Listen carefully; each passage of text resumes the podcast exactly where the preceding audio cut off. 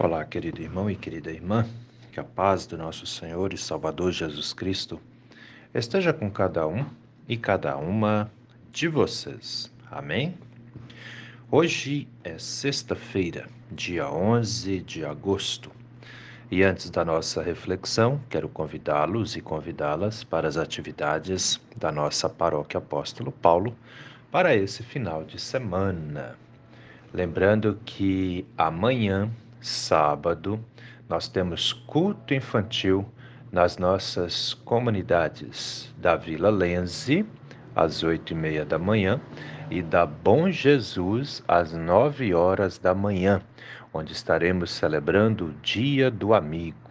Querido pai, querida mãe, papais, mamães, tragam suas crianças para o culto infantil.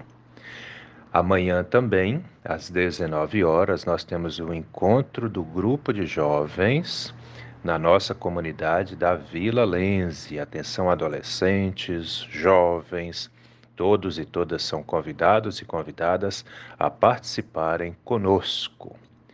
E também amanhã, às 19 horas, nós temos culto na comunidade de Bom Jesus, no bairro Estrada Nova. Atenção, moradores do bairro Estrada Nova, temos culto aí, amanhã às 19 horas. E no domingo, às oito e meia da manhã, temos culto na nossa comunidade da Vila Lense. Atenção, moradores da Vila Lense, domingo, oito e meia da manhã, temos culto aí em nossa comunidade e esse culto é com Santa Ceia. Todos são convidados, convidadas a participarem, a celebrarem conosco e igualmente muito bem-vindos e bem-vindas também. Amém? Sendo assim, vamos meditar na palavra. As palavras das senhas diárias para hoje trazem do Antigo Testamento o livro do profeta Daniel, capítulo 2, versículo 22, onde o profeta Daniel diz assim: Deus conhece o que está em trevas, e com ele mora a luz. E do Novo Testamento, as senhas diárias trazem para hoje o Evangelho de João, capítulo 1, versículo 5, onde o evangelista João diz assim: A luz resplandece nas trevas. Querido irmão e querida irmã que me ouve nesse dia, alguma vez você já ouviu falar entre luz e trevas? E quando você ouve essas duas palavras, luz e trevas, o que vem em sua mente? Se fosse para você explicar luz e trevas, o que você diria? O que significa isso para você? Para algumas pessoas, luz é a ausência de escuridão.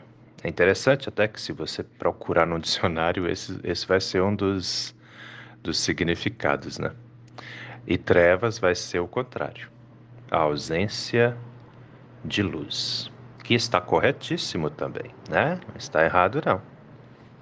Mas quando o assunto é palavra de Deus, quando o assunto é a nossa comunhão com Deus, as palavras luz e trevas têm um significado muito maior e muito mais profundo também. É interessante a gente observar isso, né? Mesmo que muitas pessoas é, talvez não tenham conhecimento aí a respeito, né? Luz e trevas. Vamos entender o que, que é isso. Na verdade, nós, seres humanos, em muitos momentos de nossas vidas, podemos estar. Opa, vamos esperar o trem passar.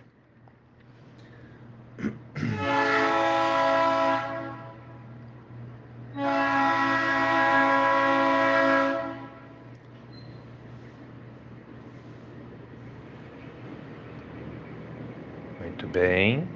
Voltamos. Não dá para competir com o trem, né? Então, Muitas vezes, é, às vezes até no mesmo dia, nós corremos o risco, ou o bom risco, né? Porque às vezes não é ruim, de estarmos envolvidos na luz, que aí seria bom, ou estarmos envolvidos nas trevas, que aí já é algo ruim.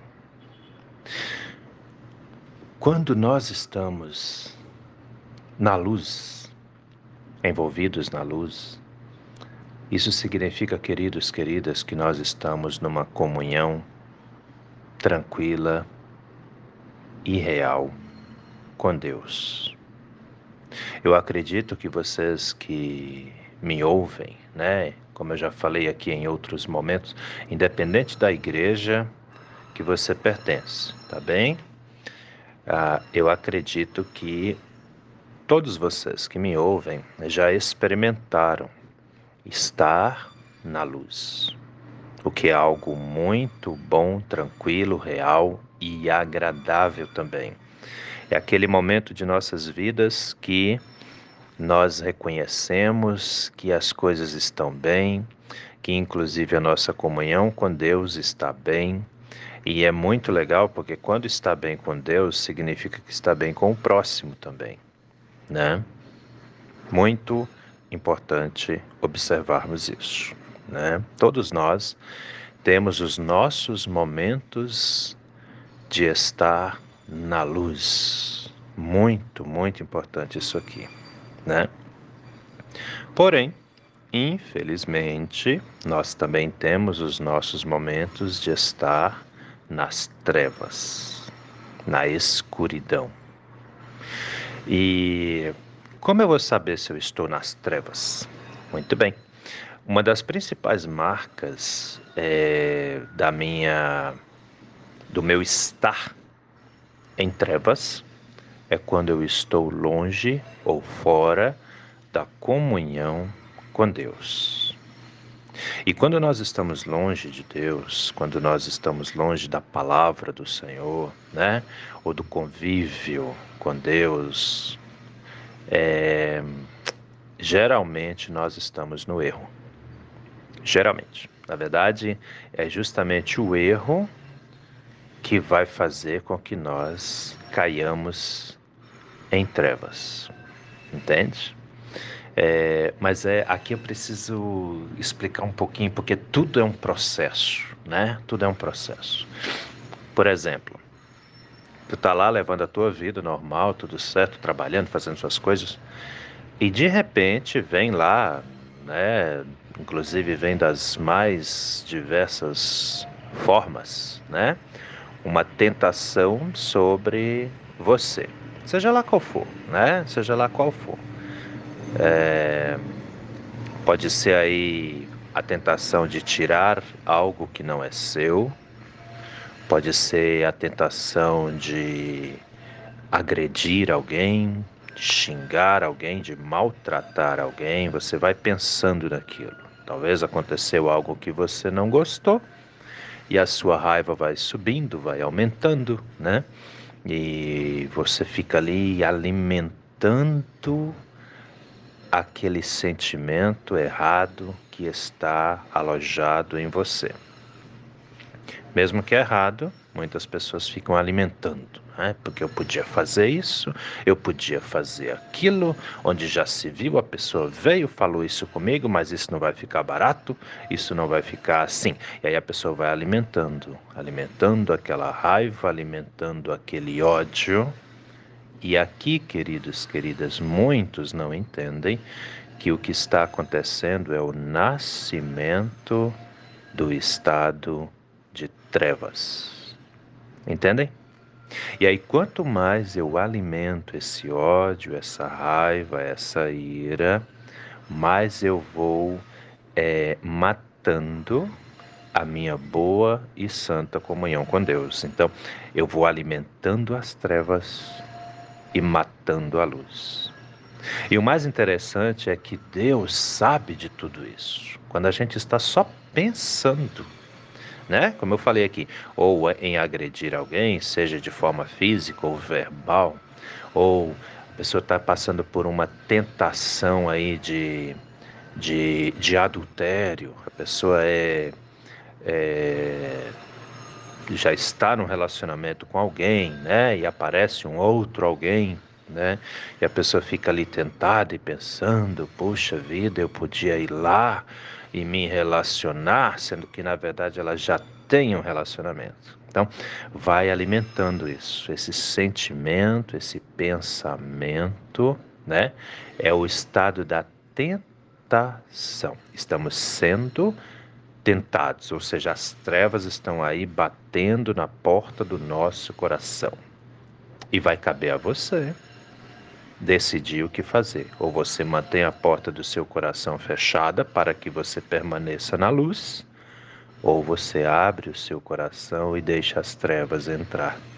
E aí a luz vai começar a ser mortificada. Já parou para pensar nisso?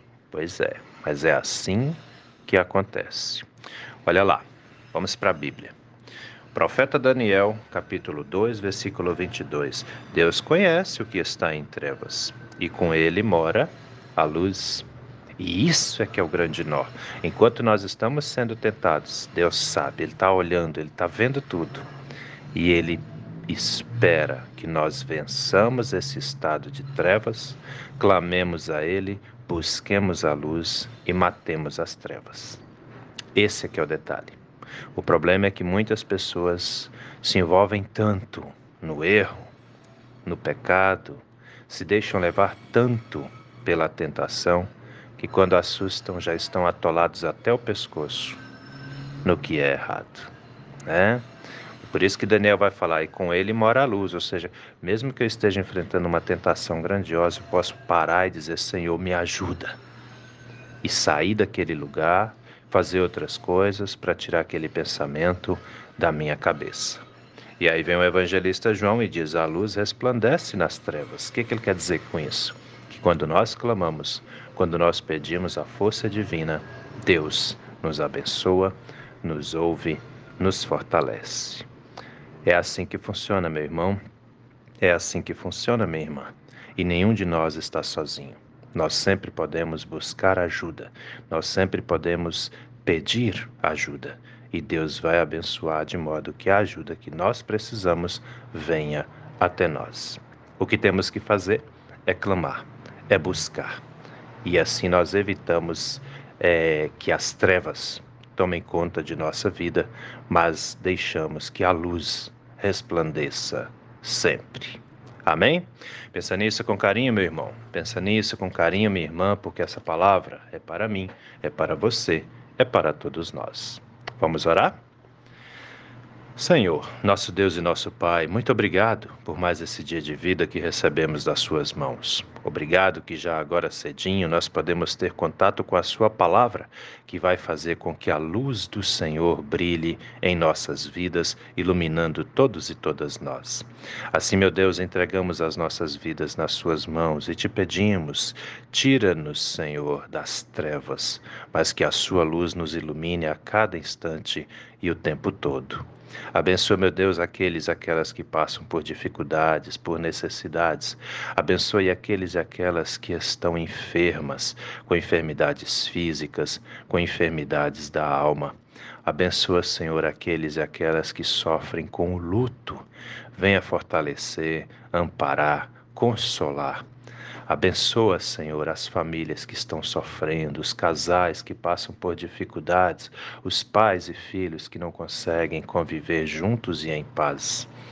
Venha, meu Deus, e ilumina nossa casa, nossa família com a luz do Senhor, pois só o Senhor tem o poder de nos tirar das trevas e fazer com que caminhemos na Sua luz, na Sua orientação.